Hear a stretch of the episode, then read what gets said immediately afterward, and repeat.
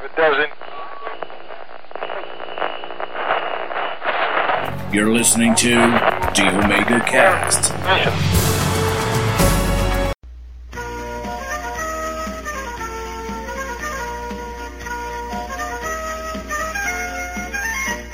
Eis aqui a resposta chave. Quando alguém perguntar quem sabe,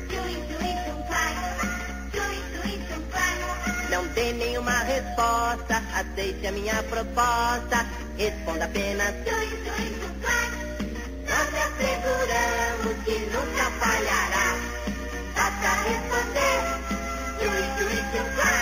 Já existe muita gente respondendo tão. E aí, galera, começando mais um Omega Cast. E nesse nesse barco onde conversamos, contamos várias historinhas. Estou com ele, um, um, um cara que está sempre vigilante, senhor Vitor Ogumota. Sempre atento, sempre atento. É, de sentinela? Tô, tô ali guardando guarita, né? Na verdade, eu dormi com o fuzil na mão, mas tá tranquilo. No, não vai no, ir no, no, elefante branco, né? Rapaz, não, não espalha. E também al- alguém que está um, com a visão além do alcance para nossas jornadas, Alexandre dos Santos Costa. Opa, boa noite, bom dia, boa tarde, galera. Tudo invertido aqui, tudo maluco. Mas eu vim aqui só pra exigir o meu personagem, o Vigia.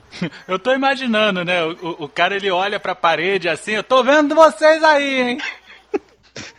Ué, é só, é, é só ele começar a enxergar com o olho de Tandera, né? Ô, rapaz. Não, não, não, não, não, rapaz. Rapaz, não, não, não, não, não, não, não. E eu estou falando da gema da espada, não, não do que vocês pensaram, seus. Que- quem não viu o banner, quem não leu o título, quem foi tapado e baixou o episódio sem saber o que que era, a gente vai falar sobre storytelling ou contar historinhas. É, cara, tudo isso daí que envolve essa metodologia de tanto de podcasts como de várias outras situações cotidianas até. Então a gente vai falar isso depois da, dos das musiquinhas e talvez uns recados. Sobe a música. O que a senhora sente quando o professor Girafales senhora? Professor Girafales, o que eu De onde vocês conhecem esse termo storytelling? Eu fui apresentado no. O nome, na verdade, em RPG, né? Que era o, o do Vampiro à Máscara, do, do, do Lobisomem Apocalipse, Mago Ascensão. eh, fazia parte do sistema Storytelling, né? E aí a gente foi descobrir que é contar história, né? Sim, é, eu foi um pouco mais recente, na verdade. Na verdade, sim, o termo, né, já, já conhecia, assim, já tinha ouvido algumas vezes, mas acho que ele ganhou muita força recentemente, é, também com algumas apresentações naquele TED, né, aquelas palestrinhas de 15 minutos, em que disse o quão mais fácil era a gente aprender alguma coisa quando essa informação era apresentada pra gente em forma de storytelling, né. Cara, eu vou, eu vou confessar aqui, tipo assim, eu nunca. Eu já ouvi falar do RPG Vampira Máscara, mas nunca me toquei do, do que o storytelling que, do Vampira Máscara, esses daí era o termo realmente storytelling. Eu só. Ah, beleza. Storytelling é um negócio de sistema de RPG. E depois, quando estourou aqueles podcasts de, tipo, americano sério. Que fizeram sucesso, que eu fui ver e realmente entender o termo storytelling, né? Que nada mais é do que você passar uma narrativa de histórias, né? Você como se você contasse uma vivência, contasse como se estivesse contando uma história mesmo. Que se, for, se você for ver, tipo, pegar pela raiz, o storytelling existe desde que o mundo é mundo, né? Aquela Bia Bedran que tinha na TV Cultura e tudo mais, ficava contando história, cantava e tal, ela tava fazendo storytelling total. Ou quando alguém, um, um dos seus avós, contava uma história, ali um livro, né? Contando uma história, é, eles estavam praticando isso daí e a gente nem manjava que existisse um termo específico pra isso, né?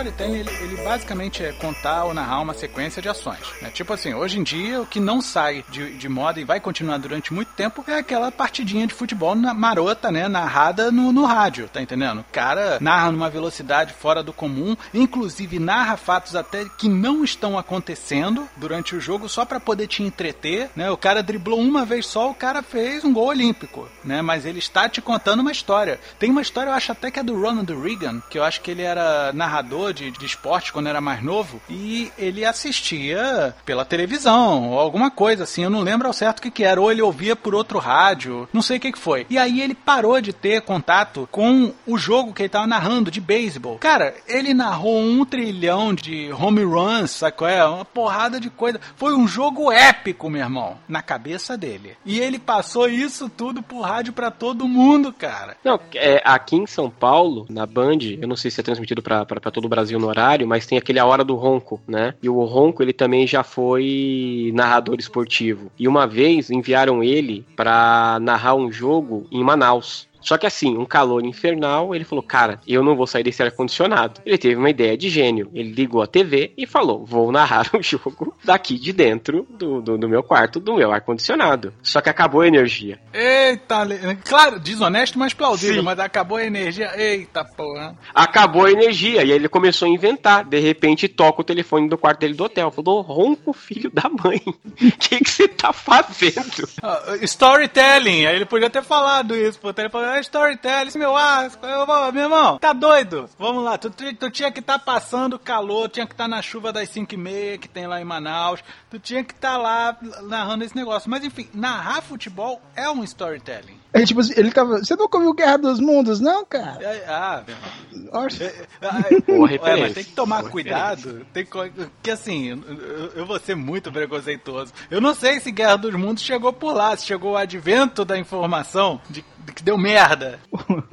não sei, mas o livro eu acho que deve ter, pelo menos de tambor, deve ter passado, né? Gente, ó, eu não vou dizer que eu amo vocês, porque eu não conheço nenhum Manauara de verdade, tá? Mas eu sei que é tudo brincadeira, vocês têm até uma televisão preto e branco, isso é verdade. Eu conheço muitos manauaras que confirmam isso, que cara. Lá tem TV em preto e branco? Pelo menos em preto ah. e branco, cara. Internet é um ratinho que, que fica não, não, correndo para levar. Não não, não, não, não, não, fala mal da internet de lá, não. Que ontem eu estava ouvindo, inclusive, um podcast de tecnologia, em que o pessoal tá falando dos desafios da tecnologia hoje em dia. E eu sei que as agências bancárias lá têm uma internet via satélite de quando tá bom 64K. Olha aí! Viu, cara? Olha aí! E eu me fudendo de madrugada, meia-noite. Eita. É pra pagar um pulso, né, Pô. né? E aí caía, você tava no meio do chat do Terra e caía, filha da puta, não, eu estava quase pegando a senhorita. Mas enfim. E outra, né, cara? O próprio chat é o storytelling. Storytelling no chat, né? É, exatamente. É, você praticava, porque não, não sei se vocês já chegaram no chat, site do UOL. O Mota já mostrou que ele era do grupinho do Terra. Eu era Terra, eu era Terra. Eu não, era eu, do eu, grupinho eu do, do UOL. Chat do UOL. E, cara, no chat do UOL tinha, tipo, assados românticos. E às vezes eu ficava lá passando conversinha, velho. Também contando uma historinha. Eu está aqui você gravando podcast, viu como deu certo, né? É, ô, pra caramba. Eu namorei pra caramba nessa época, né? Ai, esse foi meu primeiro beijo com uns 20. É, chega anos. assim, namorei muito no meu coração. É, cara, minha mente foi feliz. a mão também. Se aquela moça esperta não tivesse ali passado, ou se não se apaixonasse por aquele condenado. Storytelling tem tudo. A gente tá brincando aqui de contar histórias da nossa vida no podcast, por exemplo. A gente tá fazendo storytelling também.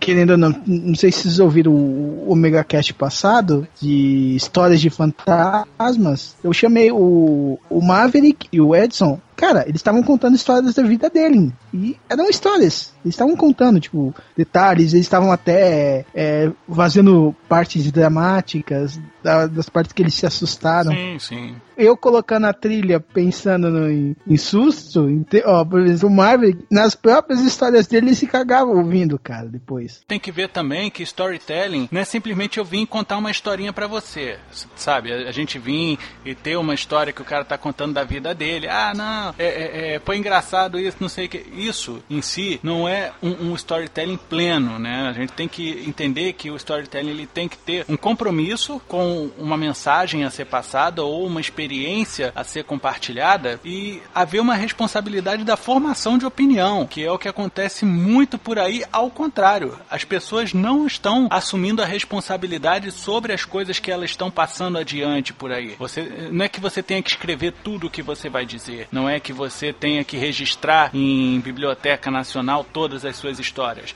Não, mas elas têm que ter um sentido, elas têm que ter um porquê existir, sabe? E para você passar adiante, senão é só uma coisa que veio passageira e passou, como muitas outras tradições passaram adiante. Pegando até um pouco o gancho, recentemente eu conheci um espaço muito legal aqui em São Paulo, que é a Biblioteca São Paulo, ela foi construída no Parque da Cidade, onde era o extinto Carandiru. E ele tem um local lá onde a cada 15 dias vem contadores profissionais de história que eles, que eles contratam e aí eles fazem igual antigamente mesmo. Então fica o cara sentado no, no meio de um tablado, as, o, as pessoas, né, crianças e adultos sentam ao redor dele, ele vai contando as histórias e, e eu acho que o storytelling também ele tem um pouco de você colocar tem tudo isso que você colocou, né, Semó? Tem aquela mensagem, né, cara? Tem um geninho no final falando qual foi a moral da história, uhum. onde eu tava escondido. E tem muito aquilo também de interpretar um pouco aquilo que tá acontecendo para realmente colocar emoção naquilo que tá sendo passado, né? Não é simplesmente contar, mas é o cara falar da bruxa e fazer a voz da bruxa, é o cara é, é para que realmente to, todos ali que estejam ali realmente consigam captar a mensagem, né? E o que acontece também é na Fundação Dorina Novil, o pessoal é, tem contadores de histórias profissionais que vão lá ler as histórias pro pessoal, né? Passar interpretação também sobre aquilo dali. A própria Leora Heller, que é a nossa locutora lá no Sentinelas, ela faz parte de um trabalho desse. Este contrato, minha sombra é tão nublada, fico sempre por um triz.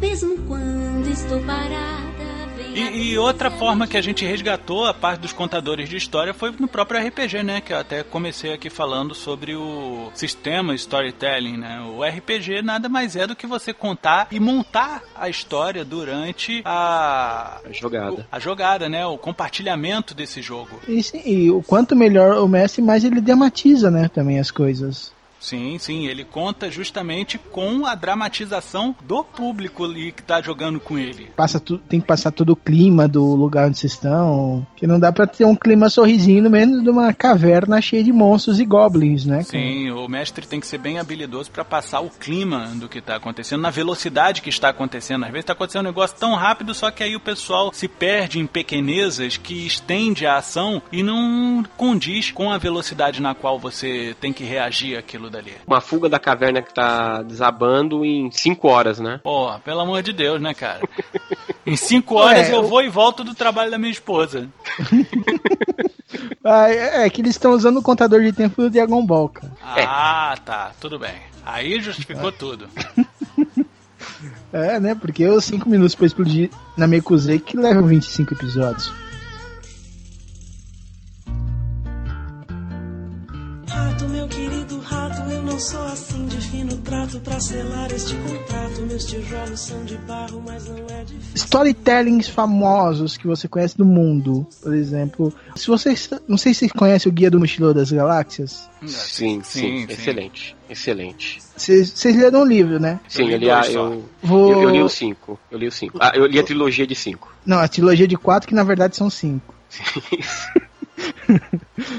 Então, mas, mas você sabe como ele surgiu, né? Ele era uma novelinha de rádio, não era? É, ele era um, um programa de rádio do Douglas Adams. Uhum. Que ele ia criando o roteiro enquanto ele estava fazendo. Então, ele resgatou isso e publicou o livro que a gente conhece. Tanto que isso daí ficou tão famoso que virou série de TV, virou. Isso. Virou sim. várias coisas e virou uma toalha também. E o mais fantástico de tudo é que ele não, não, não, não foi um programa que ele anunciou que ia ser desse jeito. Ele foi narrando os acontecimentos e o pessoal ficando desesperado, né, cara? Porque ele foi interpretando tudo como se estivesse acontecendo mesmo naquilo naquela hora, né? E, cara, fez um rebuliço na época que ele fez esse programa.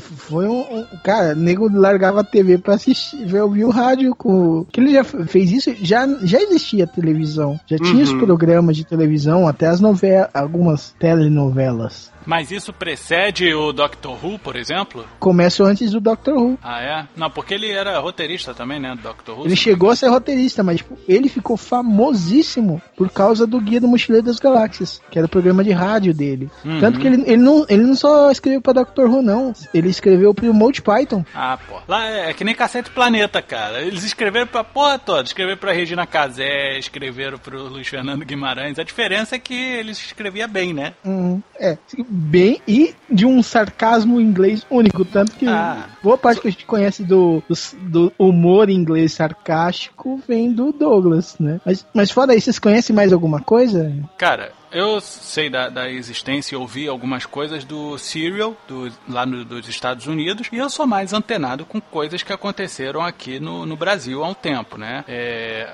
o que me inspirou muito em formas de narrativa, de edição, de montagem de ação e tudo mais, tá lá no projeto do Ouvindo Holly Avenger, que, porra, contou com os melhores dubladores que a gente tem na, na- no cenário brasileiro, né? Porra, com a narração do Márcio Seixas, porra, fora do comum, um negócio muito bom, muito bem editado, muito bem trabalhado, com um texto muito bom e uma equipe mega entrosada. Pena que não foi muito adiante, né? Tem sete faixas, mas muito curtas, né? Algumas delas. E mais recentemente, uma série que foi o, o T-Zombie, série de um episódio só, né? A gravação dos mortos, que teve lá com o Guilherme Briggs, fazendo um médico eh, legista durante um apocalipse zumbi que estava acontecendo, né? Sim, sim. Acho que isso daí foi até do, do pessoal do Nerdcast, né, que lançou isso. Foi, foi sim, foi sim. É, e na linha da- até do próprio Nerdcast também teve uns dois episódios de RPG dele, né? O, tanto Sim. o, o primeiro que foi medieval e o segundo que foi cyberpunk, né, cara? Que também foi muito bem produzido. Duas trilogias, né? Sim, Sim, sim, exatamente. Muito bom. E, cara, fora o Mochila das Galáxias,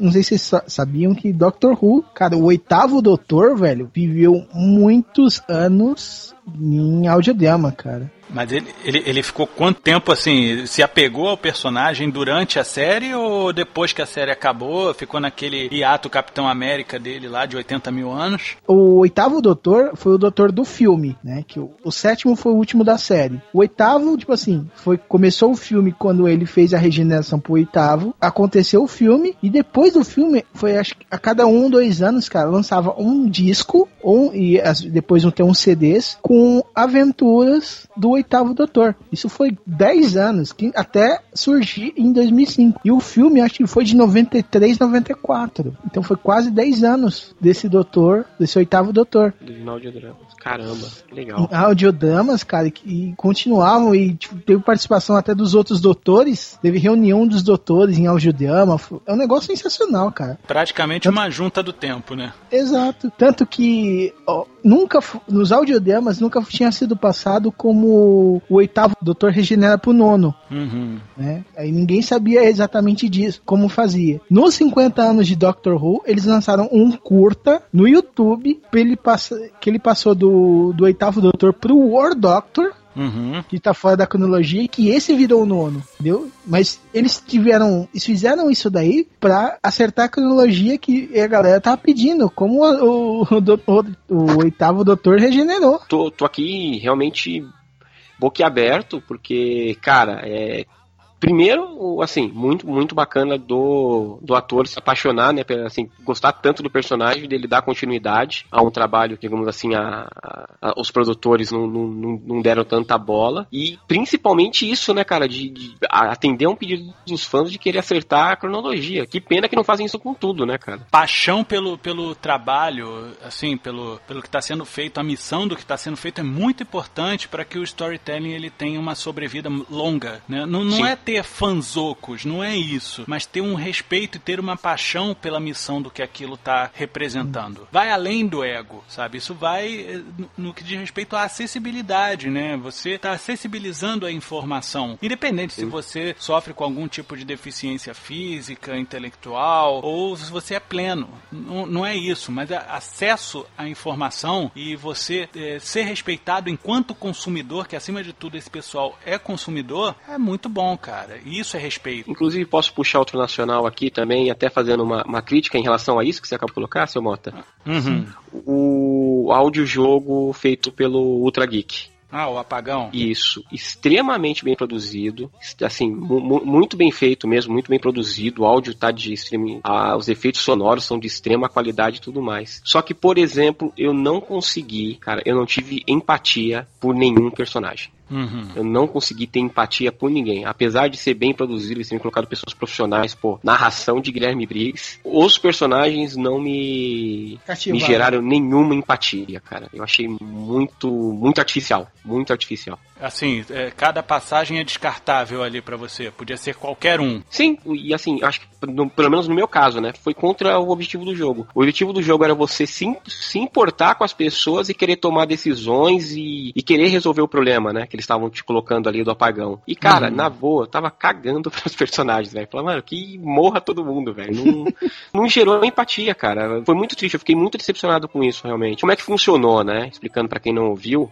e quiser ouvir, acho que assim, eu tô dando aqui a minha opinião. Acho que cada um deveria realmente ouvir e, ter a sua própria, né? não se basear na minha. Foi a experiência que eu tive com o jogo. Mas como é que funcionava? É, é explicada uma história em que essa, inicialmente ela tem duas ramificações. A personagem principal ela tem que tomar uma decisão que são duas vidas que estão em jogo. E quer dizer, se ela, se ela tentar salvar uma, provavelmente a outra vai sofrer. E se ela tentar salvar a outra, a outra vai sofrer. Então o, o, prime, a, a, o primeiro episódio ele é único. E aí no final você tem que tomar uma decisão. Se você vai seguir o caminho A ou o caminho B. No segundo episódio, então ele já tem dois episódios. Tem o episódio 2A, se você tomou a decisão do caminho 1, e o episódio 2B do caminho 2. E no final desses dois episódios, você também vai ter outra bifurcação. Eles acabam, no, no fim das contas, até dando, dando um semi-spoiler aqui, no fim da conta do 2, do, do eles acabam se cruzando de novo, e aí gera mais dois episódios, e aí vai indo. Mas assim, cara, eu não me sentia nem um pouco estimulado em ajudar, sabe? Assim, você falava, cara, cara, não, velho, não, não merece.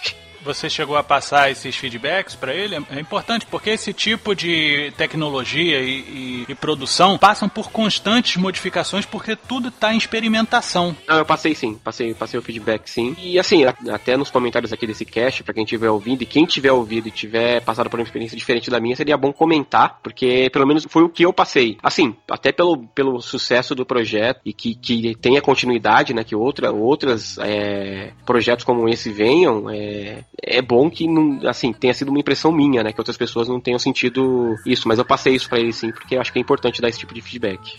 Não, eu nem vou falar muito porque eu ainda nem ouvi, mas, tipo, uma coisa que me desanimou um pouco de começar a ouvir, e uma coisa que eu realmente esperei a terceira semana para ver isso, para ver quantos áudios iam ter no terceiro. Se iam ramificar as decisões ou iam seguir linhas contínuas. E uhum. como, deix... como na terceira semana só tinha dois áudios também, eu falei, hum, tipo assim, isso me dá, isso dá o, o a, vamos dizer, a falsa sensação de decisão, entendeu? Porque no Sim. fim, então, só vai ter dois finais. Então, a decisão do primeiro não, não influencia no segundo, que não influencia. Isso eu não. Eu digo assim, quando você me fala que vai me dar uma árvore de decisão e me dá só uma um binário e não é nem árvore, entendeu? Só são é. dois caminhos e dane-se, entendeu? É, é, Isso é, me decepciona um pouco, é, é, é, o jogo de mundo aberto que você tem as paredes invisíveis, né? É, que você só pode fazer a missão. Bom, Vamos ver como é que o pessoal lida com, com o jogo e tudo mais, como é que eles se sentem atendidos enquanto consumidores. Veja bem, o pessoal tem que se atender enquanto consumidor, não enquanto fã. Tem muita galera que, que vai, ah, vou fazer vista grossa porque eu sou fã. Cara, passar mão na cabeça quando se nota um erro, você não está ajudando. Não, eu gosto demais do trabalho do Tato e do Mauri. Tem, por isso, inclusive, que eu fui tão empolgado ouvir o primeiro episódio, uhum. né? Por gostar do trabalho dele, saber tá, as pessoas que estavam envolvidas no projeto e tudo mais. Falei, não, cara, isso aqui. É, e, e, realmente, tecnicamente, não, não tenho o que falar, sabe? Tecnicamente tá realmente perfeito. Mas, assim, eu, os personagens realmente não geraram empatia. Só, só assim, é, é, foi a única ressalva que eu, que eu fiz. Então, eu, tam, eu também gosto do Tato e Mauri, sempre ouço. Mas, por exemplo, a inspiração que eles falaram era uma inspiração que eu não gostava, que era aqueles livros jogos. Livros jogos, sim, dos Ian Livingstone, Steve Jackson. Tive alguns quando eu era moleque moleque, cara. E, tipo assim, alguns me decepcionavam por misturar esses caminhos, entendeu? Uhum. Aí quando eles falavam, falaram que a inspiração desses livros jogos, eu, hum, vou ficar com o pé atrás. É que nem podcast de game que fala que é inspirado no download. Eu já fico, hum, É gente boa, mas vacila, tá ligado? Eu sei qual é, mas a diferença é que eles tentaram transpor de uma mídia para outra, quase uma transmídia, né? Eles quiseram fazer uma coisa que era de uma mídia pro áudio, né? No, no caso, o cara que se inspira no downloading para fazer o podcasting de game, desculpa, meu amigo, você não tá sendo original em merda nenhuma, mas tudo bem, vamos continuar. Ah, sim, mas por exemplo, todo mundo quer ser o novo downloading. Até os ex-integrantes do downloading. Alfinetada gratuita. Ei, fala! Lulu aí! Fala comigo mesmo! Rapidão! Vamos lá! Vamos nossa! Tem no Japão também, tem uns que, que fizeram certo e razoável sucesso, não, Cláudio? Sim, tem, ó, tem muitos, muitos, muitos. E, cara, se você, eu vou citar dois exemplos legais, cara, que, por exemplo, é, Cavaleiros do Zodíaco, que a gente que é Sensei no Japão. Uhum. Na, no final dele, do final do mangá, ele foi fez bastante sucesso, mas o mangá terminou, assim como todos os outros. Ele, todo mangá tem um fim. Quando ele terminou, ele terminou com uma lacuna que foi preenchida durante muito tempo, até eles quererem ressuscitar com os filmes e tudo mais. Essa lacuna foi fechada por um audiodrama que eles vendiam em CD, que eles contavam depois da saga de Hades, que é muito bacana, fez um sucesso gigantesco, vendeu disquinho pra caramba, e o, o Kurumada tentou fazer coisas diferentes, não conseguiu e voltou pra Cavaleiros em 2000 alguma coisa, né? Ah, cara, que pena que Cavaleiros não fez tanto sucesso lá. Eu gostava, cara, achava tão legal. Quem não gosta não tem bom caráter. É, eu, eu gosto de Cavaleiros, mas eu admito que eles. Puto, o roteiro deles não é nem, nem grande coisa, cara. Mas outro que teve audiodrama legal, cara, foi Love Hina. Que não sei se você conhece Love Hina, que também é um outro mangá que fez um sucesso e é um mangá mais tipo. É um mangá comédia romântica. Uhum. Entendeu? Esse o- eu conheci. Entendeu? E ele teve no meio deles alguns, entre aspas, filhos de audiodrama. Fora filmes, etc. E teve alguns audiodramas que venderam bastante. Então, e eram comédias românticas. O, o Keitaro viajava com as meninas, uma praia distante do Japão, voltava, ia pra China, voltava. Tinha, tinha vários audiodramas do, do Love Hina também. Que vendeu razoavelmente bem também. Esses negócios chegaram no Brasil ou ficou só lá? Não, não- infelizmente não chegaram. Muitos fãs de Cavaleiros adorariam. Você consegue baixar, mas você tem que entender japonês. Mas é eu- o que muita, muito fã de mangá também não entende.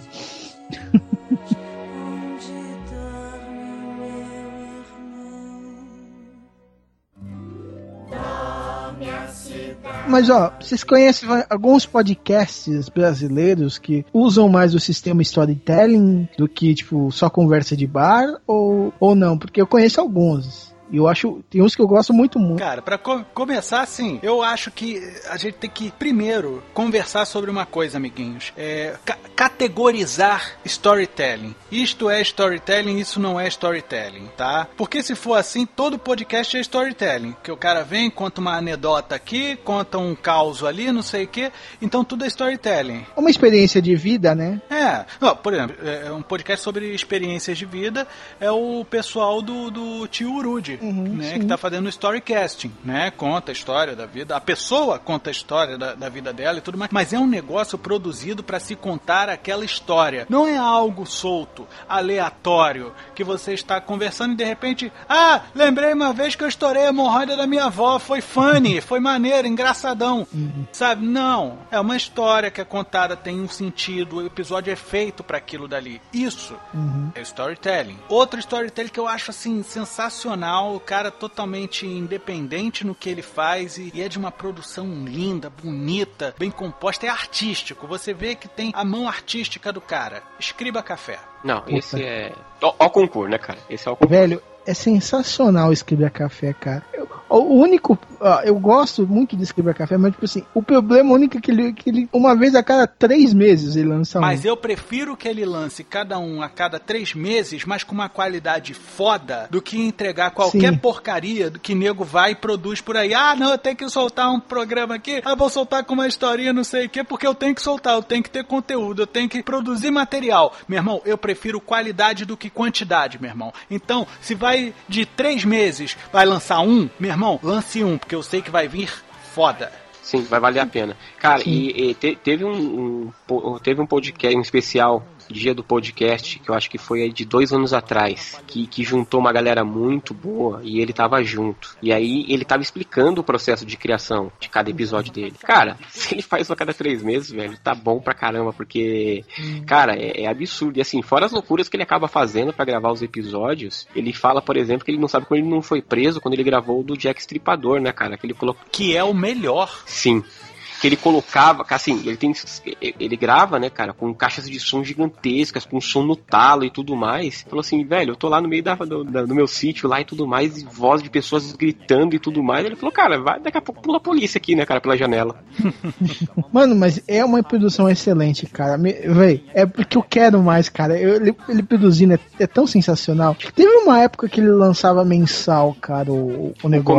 começo, no começo ele era Sim. mensal. No E era, ele sens e era sensacional, cara. Sempre foi. Pena que ele, tipo assim, ele de vira e mexe, ele apaga os antigos. Ele tira do ar os antigos. É, é bom, você torna cult o negócio, cara. Ele é esperto, ele, ele, ele sabe o que ele tá fazendo, ele sabe que tem um material de, de qualidade, tá entendendo? E se você transforma um negócio numa raridade, numa, num negócio de colecionador, meu irmão, ele tá valorizando o material dele e tá fazendo muito Sim, bem. sim. E sabe o que ele vai fazer? Um belo dia ele vai chegar com um box, entendeu? E vai e se todo mundo vai falar up and take my money, rapaz. Ih, Ó, sem eu. Ô, Alexandre, se for pelo que eu ouvi nesse mesmo podcast que você falou do dia do podcast, ele vai fazer isso não, velho. não, você não vai não, tô brincando, tô É, brincando, porque, não vai não. porque, ele, porque, mano, se ele fizesse, comprar, mas. ele fala que ele apaga mesmo os antigos, que ele tem vergonha. Aí, cara, velho, tem muito podcast merda por aí que não tem vergonha, cara. Ah, mas olha do que, que você está falando. Podcast merda. O dele, ele precisa ter uma referência de qualidade. Eu entendo o lado dele, porque é, é, o perfeccionismo vai estar sempre mordendo o calcanhar desse cara. Ele será eternamente insatisfeito, mesmo, mesmo tendo diamante na mão. Ele vai ter o diamante e desejar uma joia do infinito, né? Cara, e no dia que ele cons- conseguir a joia do infinito, ele não sabe mais o que vai querer. Vai começar a cortejar a morte. Ele vai começar a fazer a manopla. Cara, é- mas ele, ele tá certíssimo largar com qualidade. E tem outros que estão vindo nessa mesma viés do, do pessoal que é o pessoal do Pod História. Tem o, o- o Diogo Braga, que não é o do MRG, que faz o Diário do Menestrel, sozinho. Esse camarada, ele, ele entendeu como é que se produz podcast sem se aborrecer com as pessoas. É tirando as pessoas.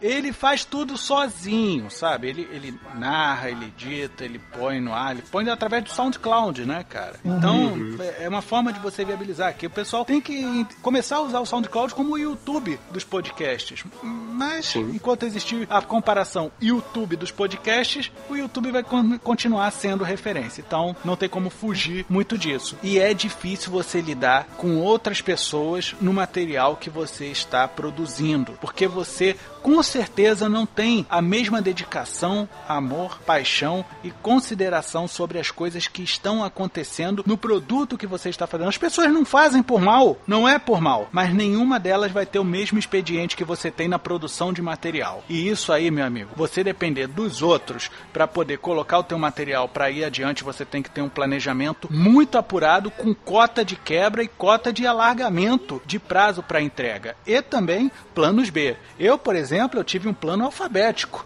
para tudo que eu fiz. E enquanto for necessário é, substituições serem feitas para que o projeto permaneça acontecendo, serão feitas. Não é que as pessoas sejam descartáveis, mas o, o produto deve ser respeitado. Acima das pessoas que participam existe o produto. Ele tem que ser respeitado enquanto veículo e propriedade intelectual da pessoa que está veiculando.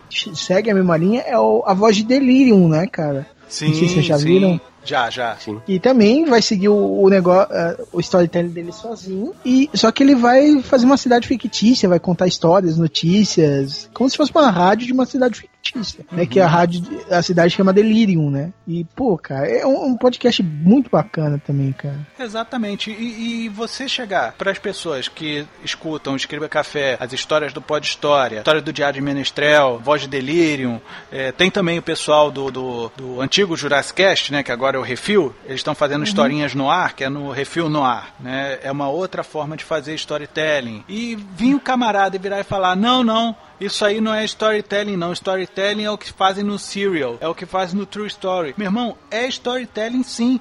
Só que é uma, uma categoria, né, uma subdivisão dentro do storytelling. Você virar pro cara e dizer que não é storytelling, você não só tá depreciando a categoria, como você tá depreciando o trabalho que o cara tá fazendo, que pode agregar muito valor dentro desse cenário, né, dessa, dessa seara de, de storytelling, de contadores de história, tá? Então, antes de começar a falar besteirinha, meu amigo, tenta entender o que que é o storytelling. Porque, ó, vamos ver, a gente citou dois, a- do- é, vários assuntos aqui, por exemplo, o Pod História, ele é um storytelling de ficção, de histórias que eles criam no, Uhum, partidas de RPG. O Escriba Café é o storytelling não ficção, que ele conta a história real do que aconteceu. Sim. Histórias que aconteceram na humanidade. Per- permear, tipo assim, de ficção e não ficção, cara, a gente tem muita coisa. Sim, sim. E, e é muito bacana porque ele só reforça aquilo que eu falei, que foi com- o que eu vi naquela palestra do, do TED, né, cara? Que assim, você aprende muito mais quando aquela informação ela chega pra você por meio de storytelling. Por quê? Você cria um vínculo com aquela informação da, me- da mesma forma que os causos que sua avó te contava. Sua avó te contava que era perigoso andar no mato porque você podia ser picado com uma cobra e você sempre ficou com medo disso. Você lembrava exatamente das palavras que sua avó te falou, da, daquela, da, daquele perigo, né? Então, aquela informação ela sempre te acompanhou. E quando você ouve, né, um, um desses casts contados dessa forma, cara, é, você pode não lembrar exatamente como é que foi, ou às vezes até você, não lembra de onde veio aquela informação, mas aquela informação ela continua te acompanhando pra sempre. Todo o processo, todo o processo de storytelling, ele tem um trabalho muito árduo por trás, como a gente já falou aqui. Pô, tem a montagem de um roteiro, convocação de talentos vocais, sabe, a direção desses talentos, a direção de edição em cima disso daí, o foley, trilha musical, sabe? Pô, que você escuta no programa do Jack Stripador do Escriba Café, com a trilha sonora do Hans Zimmer, pelo que ele fez do Sherlock Holmes, do Guy Ritchie, é sensacional.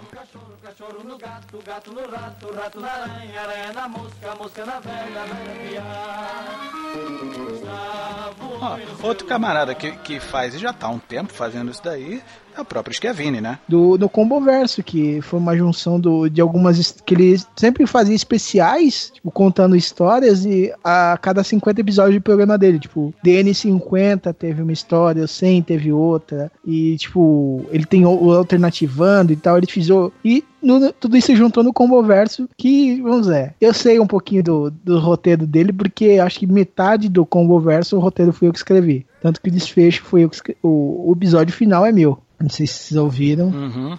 E, Não, não cheguei a ouvir, não. então, mas eu, eu que escrevi. entendeu? Então eu conheço. Isso que, sofreu um pouquinho na minha mão, que eu demorar pra eu entregar os roteiros pra ele. mas, Pra aprender.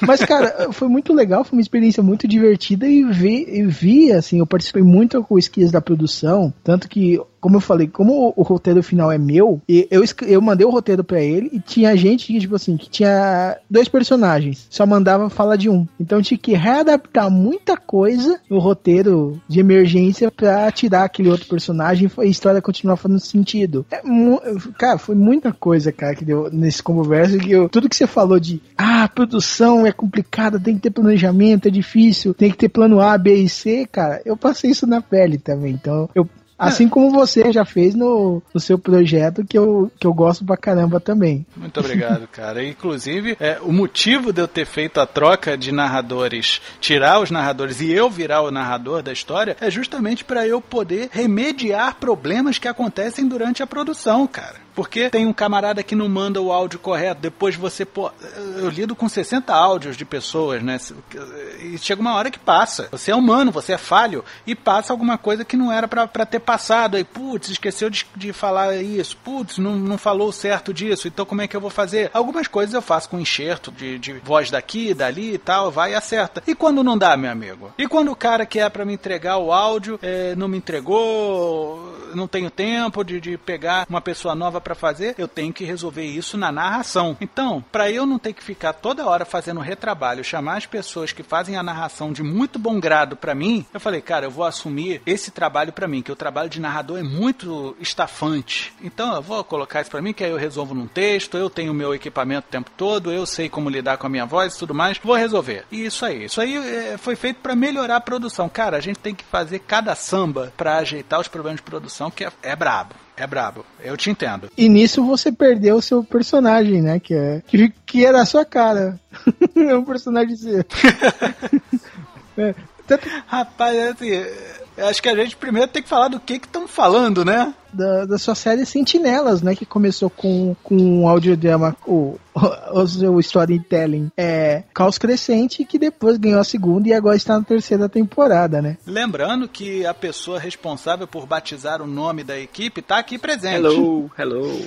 Ele participou do, do concurso, o nome do time, foi feita a avaliação dos nomes e o dele foi o que valeu. E entrou, o nome da equipe é Sentinelas. Tanto é que no final da primeira temporada, o próprio Dr. Crânio fala: Olha, quem vai dar o nome do time não é a gente, vai ser a opinião pública, vai estar nos jornais. A gente- quando o nosso nome aparecer, a gente vai saber quem é. E foi justamente pra gente poder corroborar o nome do time. E tá aí, né? Os caras estão sempre de sentinela, Sentinela. então que assim seja. Isso, cara. E isso daí bateu a piadinha do começo. Quem não se manjou manjando agora, ó. Olha aí, ó. Ah, e, e é muito interessante, pra mim, pelo menos, fazer esse trabalho, porque eu tô lidando com material 100% nacional, sabe? A gente tem que valorizar o nosso material verdadeiro, sabe? Tupiniquim. Fazer o pessoal ter orgulho com personagens legitimamente brasileiros, com atitudes legitimamente brasileiras, sabe? É uma comédia de ação, tem o suspense na medida certa, tem a ação na medida certa, a comédia na medida certa, o drama na medida certa, né? Apesar de que o drama, ele, ele começou a aparecer um pouquinho mais na segunda temporada e se expressou um pouco mais agora na terceira, quando a gente começa a lidar com os dramas pessoais dos próprios personagens, né? Sim. E é, que eu acho muito bacana, seu Moto, assim, até sendo extremamente fã da série, tanto que tive a honra, inclusive, de dar consultoria, tá? Aquele Alexandre Santos Costa lá da, da, da, da consultoria de audiodescrição lá é, é minha, né? Sou eu. É, é- é um material que, assim, eu me deliciava lendo cada episódio que você me mandava e ficava sedento por mais e tô, né? É, agora acompanhando os áudios produzidos, o que são duas experiências completamente diferentes, completamente diferentes. E outra coisa, né, como você disse, não, não é só um material nacional, né, seu Mota, é um material que reflete o- a nossa realidade, né? Porque o, o- o herói brasileiro ele não vai lá combate o crime e depois vai tomar um café na Starbucks. Apesar de termos Starbucks Ah, aqui, certeza, o cara não né? vai fazer isso. Por quê? Não. Porque, cara, o, o, cara tá com um passe de ônibus no bolso, né? O- É, outro, outro tem que pagar passagem do Ceará pra ir pra Santos do próprio Ou ele bolso. tem que ir voando porque eu perdeu o passe quando o negócio rasgou, né? O uniforme rasgou. uniforme azul. É verdade. Então, é, é a realidade brasileira, é aquele negócio do, cara, como é que a gente vai se comunicar? Putz, cara, meu, eu tô, eu tô com pré-pago, aqui é pai de santo, só recebe. É, é, é muito o dia a dia do brasileiro, a forma de conversar, os problemas apresentados, as soluções dos problemas. Eu gostei até que uma vez em conversa em off, você me falou, né, cara, o Dr. Crânio, cara, é, é, é o Batman baixa renda, né? O Batman teria lá os últimos equipamentos mais modernos de, de altíssima geração. Cara, o cara teve que reformar um, um Gugel, meu amigo. Então, Porra, Gurgel. Foi bom você ter falado, porque assim, o Gurgel é uma paixão minha, tá? Eu tive que colocar porque eu sou apaixonado por Gurgel, cara. Eu acho que é um, um carro de produção nacional que foi injustamente negligenciado pelas montadoras que vieram de fora. No, no caso, as quatro da época, né? Chevrolet, Ford, Fiat e Volkswagen. Cara, eu tenho visto tanto Gurgel aqui por onde eu moro que eu passo namorando os Gurgéis, sabe? Eu falo, porra, caraca, olha aqui um X12, bonitinho, cara. Assim, é tudo queixo duro. Tu anda na rua, ele vai quebrar a tua coluna. mas, é, mas é um carro brasileiro, sabe? Que você compra em ferro velho, cara. E o, o Dr. Crânio não é que ele seja saudosista, é o que ele tem no bolso pra oferecer. Sim, foi o que ele achou, né? E, cara, é muito bacana. É, é muito legal essa, essa vivência. E você tá de parabéns, cara, porque tem todos os regionalismos, o que é muito bacana. O, o arqueiro é fantástico, é um personagem que ele viu crescendo desde a primeira temporada. E, e, novamente, como você disse, os contornos de produção que você tem são fantásticos, cara. Pela terceira vez você mudou o dublador e teve que fazer, fazer uma jogadinha com a brincadeira com a voz. Em todas eles, cara, a, a saída é, é, é hilária. Você ouve e já começa a rir na hora, porque fica muito bom. Porque a- a- as respostas que eu procuro, é claro que me dói eu tirar, por exemplo, um camarada como o Harold Stricker do papel do Dr. Crânio, porque ele fez muito bem o personagem, sabe, na primeira temporada. Graças a Deus eu consegui um bom ator também que interpretou e deu uma nova cara pro personagem, que inclusive me surpreendeu, me fez mudar certos aspectos do Dr. Crânio. Mas é a vida. Essas coisas acontecem. Pessoas vão e vêm do projeto, mas o personagem vai continuar, sabe? O Dr. Crânio, eu dei uma desculpa para ele ter mudado de voz, e a, a desculpa do, do arqueiro ter mudado de voz poderia ter sido a mesma do Dr. Crânio, mas não, ele estava resfriado. Sim. Sabe? Aí agora teve a mudança do, do nervoso, né? Pô, eu, eu interpretava o nervoso e veio um cara com uma voz completamente diferente da minha. Inclusive o Alexandre Borba, ele é dublador de verdade, né? Eu coloquei uma desculpa que é verdadeira, cara. Quem nunca viu alguém mudando de voz porque operou as amígdalas? Com isso, infelizmente, morreu uma piada que eu, que eu tinha sempre que eu ouvia o, o Sentinela, ou, ou também o Caos Crescente, que quando eu parecia nervoso, eu, eu- no- nos créditos falava, Vitor Gumota é nervoso. Eu, pa- eu pausava e falava, não, jura, sério?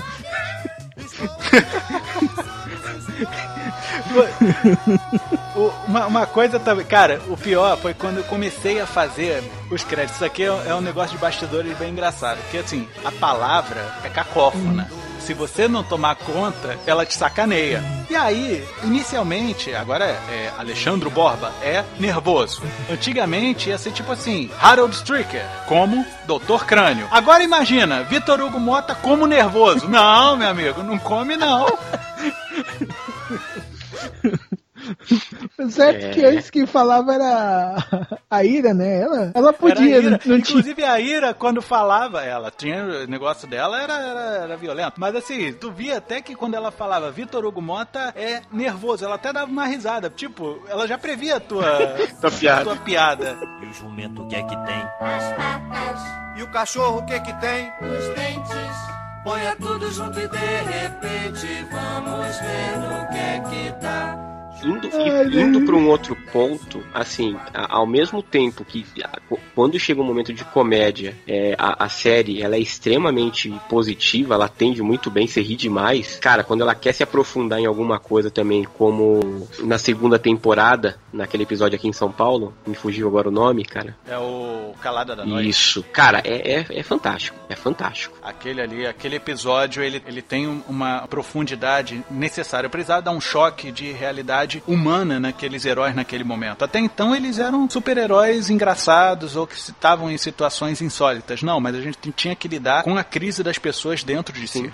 Não, e, e- e outra coisa, o que eu acho legal, seu Mota, é que, cara, pelo menos pra mim, tá? Eu sei que você é um extremo, você- vocês dois, inclusive, são extremos conhecedores de, da, da mídia, quadrinhos e heróis e afins, mas pra mim, eu nunca vi ninguém abordar tão, assim, da forma que você abordou, tão, tão aberta, é, esse lance de que, cara, não adianta, por mais que o herói queira, ele não vai salvar todo mundo. Não, a- aquilo ali foi importante pra chamar a responsabilidade pro herói. O herói é o cara que ele assume a possibilidade de falhar e vai assim mesmo. E outras coisas, a gente tem que assumir que vai falar de assuntos que vão desagradar certas pessoas. Teve gente que, por exemplo, nessa terceira temporada, não curtiu muito a o desfecho pessoal do Dr. Crânio em relação ao tio dele. Sério? Sério. Teve gente que falou: ah, não, ficou muito religioso. Ok, respeito. Sabe, assim, tem, tem gente que não quer religião envolvida no negócio. Mas eu acho que aquilo dali estava um pouco além de religião, né? Estava dentro dos próprios demônios dele e numa oportunidade que ele tinha de consertar o erro dele. É, Eu, eu, particularmente, eu, eu, eu gosto, gosto muito da cena. Não é porque eu escrevi, eu, eu acho muito im- importante para um personagem que ele é inquebrável, ele quebrou. Você percebe que o Dr. Crânio, ele é alguém tipo. Sabe que já. Alguém que já apanhou muito, já sofreu demais, já. Tipo, ele tá tão. Ele não dá brecha pra ninguém porque já todo mundo já meio que abusou da confiança dele. Você vê isso, cara. E, e esse negócio do tio se despedindo, cara, é tipo, você sente uma, uma mágoa indo embora, alguma coisa se consertando. Tanto que depois disso, Uhum. até a Poison Rabe consegue chegar mais nele. Sim, é, é, que ela entendeu que ele, na verdade, ele agride porque ele tem medo de ser atacado, sabe? Ele, ele tem medo, ele é agressivo porque ele tem medo. É o tal agressivo passivo. E eu entendo muito bem esse comportamento do, de muito, durante muito tempo, mas isso é, isso é outra história para outro lugar. é para outro storytelling. O, no caso, é lidar com a pessoa. É mais do que você lidar com a ação heróica e, e o superego do, do cara. Não, cara, não, é outra coisa. É outra coisa. Tanto que nas histórias do, do Torijin, nas histórias do oculto, porra, cara, é, é, um personagem que, pra, assim, particularmente eu gostei muito foi o vovô Trajano. O avô do oculto é o filho da puta. Total, cara. Total. Eu passei mal de rir, cara. Passei mal de rir. Não, foi, foi muito legal. Mas tu vai dizer que tu não gosta daquele velho? Roubou a cena. Roubou a cena total. Aquele do. Mano, o vô do. Você entende porque o oculto é assim. É todo debochadão, cara. Porra, não, ele lidando com o Nictus, eu acho que é uma conversa legal. Tem momentos, eu não sei se vocês notaram, assim, eu noto, eu pelo menos gosto muito da interpretação do Pedrinho, quando ele tá fazendo o, o- o oculto. Tem momentos que ele parece o Chapolin da. da da voz mais fininha, né? Tem quando o Chapolin tinha uma, umas dublagens que ele tinha a voz mais fininha. E, e ele negociando com o Nictus, né? E chega lá, aí, use a minha capa, não sei o que. Pô, cara, só vou usar a sua capa no carnaval, porque, né? É quando o pessoal usa roupa feia, né? Não, ele, é- cara, ele é muito debochado com as coisas, é muito engraçado.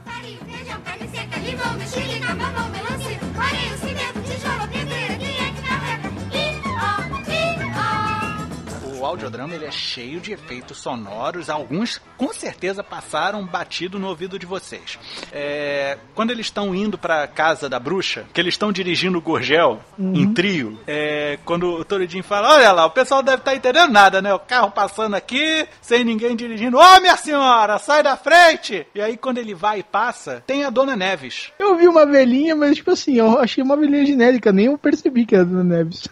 A Dona Neves dela fala: Mas que coisa! Eu ouvi isso daí, mas não saquei que era Dona Neves, cara. Eu achei, tipo, sei lá, arranjou uma velhinha pra falar isso, alguém que tava imitando alguma Não, voz. É, eu tinha. Porque aqui em casa, quando uma coisa absurda assim acontece, uma janela fecha do nada, a gente faz a voz da Dona Neves nesse trecho aqui em casa. Mas que coisa! E aí eu, eu sei onde, qual é o capítulo, eu sei em que minuto tá. Pô, minha mão, eu editei o Chá dos Cinco durante dois anos. Então eu conheço Chaves de Cois salteado por minutagem. E eu achei legal ressaltar, inclusive, isso, né, seu Mota? E- esse favor que você está fazendo para a classe aqui, né, dos deficientes visuais, que é esse Que- dicionário de, de efeitos sonoros, cara, que é, é fantástico. Que é muito importante você ter levantado essa bola, Alexandre, porque a gente tem que falar de duas coisas. Primeiro, o Sentinelas ele foi feito para atender uma demanda do público com deficiência visual, desde o começo, tá? Hoje em dia, na terceira temporada, tem o, o aviso inicial dizendo do que, que se trata, o produto e tudo mais. Mas desde o começo, ele é uma história em quadrinhos, feita em audiodrama com elementos de audiodescrição. E a audiodescrição, tanto é que você é o meu consultor para isso e você tem que fazer cursos para isso para melhorar cada vez mais a minha forma de descrever, porque o consultor de audiodescrição é uma pessoa cega que tem que me dizer se eu estou descrevendo da forma correta as coisas para ela, tá? É, não ache que você está descrevendo tudo corretamente porque você tem uma bagagem, senhor descritor, que você é, é, tem da sua experiência visual. E para quem nunca viu, você tem que ser minucioso com isso e comunicar de forma correta. Você nem sempre vai estar do lado do pessoal que é cego e pegar a mãozinha e dizer é assim, o movimento é esse, não sei o que, não sei o que lá. É difícil. É uma coisa que está em constante aprimoramento, mas que deve ser praticado e melhorado. Eu tenho certeza que eu melhorei muita coisa da primeira temporada pra cá em termos de descrição, sem dúvida nenhuma. Mas é isso, a gente tem que aumentar esse conhecimento através da prática, é praticando, tá? E no caso, o público deficiente visual recebeu o produto de uma maneira muito bonita, né? Eu sempre cito o caso do camarada que me mandou um inbox falando, cara, obrigado por me dar de graça que eu não consegui nem pagando. Esse, esse tipo de feedback é, é muito legal, né, cara? Eu falo, cara, eu, eu, eu enchi o saco do Mota, cara, depois que começou o Sentinelas, cara. Porque eu gostei pra caramba. Eu, eu tive uma personagem favorita que é a Poison. O interessante da Poison nesse cenário todo é que ela não é líder da equipe, mas ela é uma da- das mais apreciadas ali. Você tem uma personagem feminina que não é líder tendo destaque. Sim, mas eu- eu, acho que até mesmo por isso, viu, seu Mota? Acho que esse empoderamento que ela ganhou pela personalidade dela chama muita atenção. E é, e é muito bacana você ver isso. É muito bacana. Cada um ali tem seu carisma e é muito engraçado o quanto personagens que na primeira temporada você não dava nada e que com as outras foram crescendo pra caramba. Caramba. Al- alguns sempre, sem- sempre chamaram atenção pra caramba, como por exemplo o próprio culto, né? O culto com esse jeito debochado dele, eu sempre gostei pra caramba dele, porque é- é- é- as tiradinhas que ele coloca nas coisas é muito boa. O, o próprio Dr. Crânio é, é bem bacana, mas as eu- eu acho que as personagens femininas, cara, elas têm um poder nessa, nessa série que é, é interessante mesmo.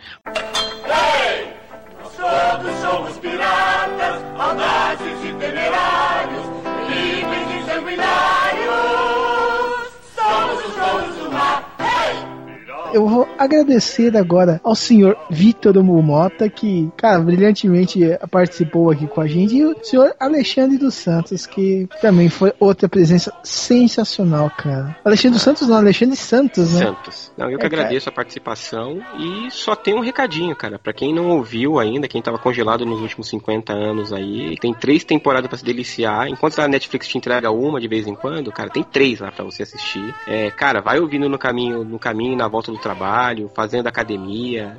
Vale muito a E senhor Vitor Mota, vamos lá para a sessão de jabás, que hoje boa parte a gente já fez aqui, mas pode seguir em frente. Até mais tranquilo, né, cara? Larguei muito projeto, né?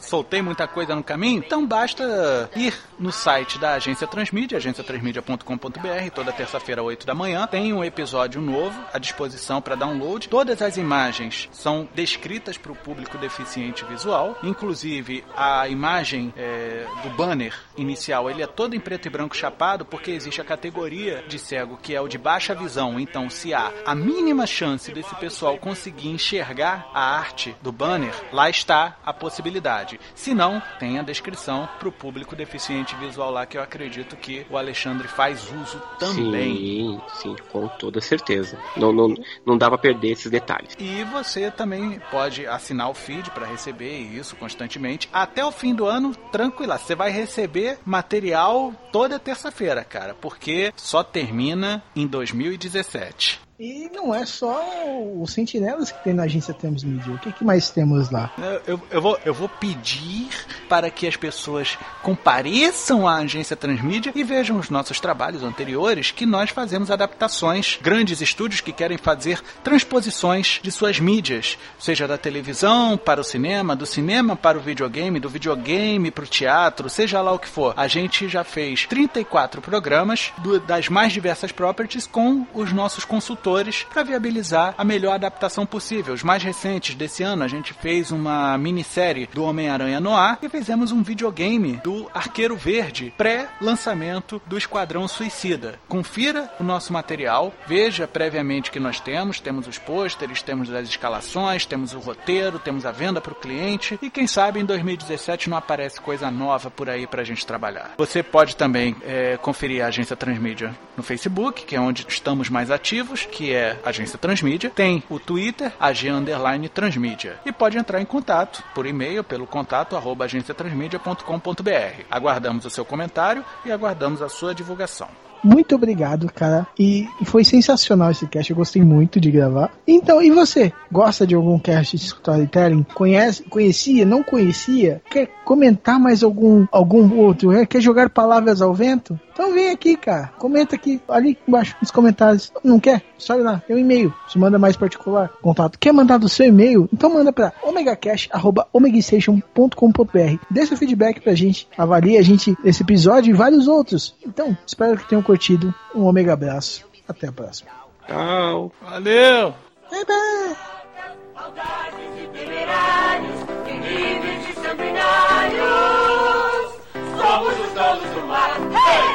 Sou um pirata terrível, sofreu e insensível.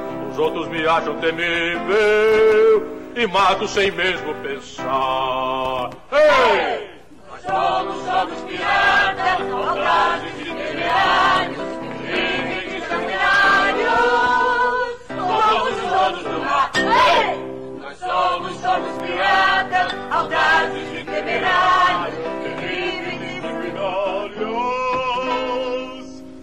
somos os donos do mar?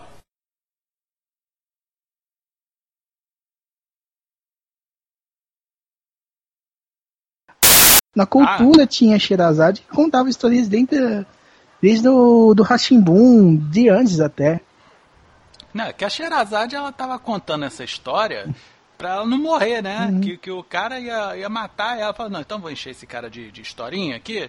Que aí eu vou me tornar preciosa ou vou só encher o saco dele pra ele. Ah, não, não, deixa essa porcaria falando. Então, Ah, é. tá, vai contando todas as histórias aí. Ela contou a história durante mil e uma noites. Sim. Mas acho que isso não... Uma hora acaba as ideias, É. né? Eu acho que na mil e dois ela quis repetir aí, amigo. Voltar Não do deu, hein? começo, acabou o roteiro.